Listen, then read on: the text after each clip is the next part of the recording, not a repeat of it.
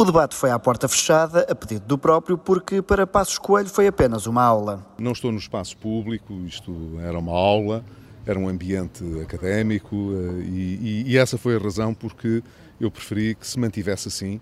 E para já, o ex-primeiro-ministro afasta-se do vaticínio de Marcelo Rebelo de Sousa sobre um possível regresso. Não tenciono, não tenciono regressar a espaços políticos, está bem? Eh, e, portanto, eh, as pessoas sabem disso, estou afastado da atividade política.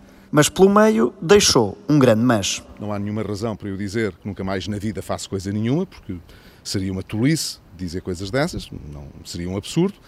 Mas eh, não, não, não estou a pensar em coisa nenhuma, estou muito fora de tudo e, e assim pretendo continuar, está bem? Dentro do auditório, Passos Coelho levantou dúvidas sobre as virtudes da direção executiva do SNS e apontou a um processo de privatização da saúde feito por quem mais defende o sistema público, numa referência ao PS, para já à porta fechada, mas sem afastar o regresso à arena pública.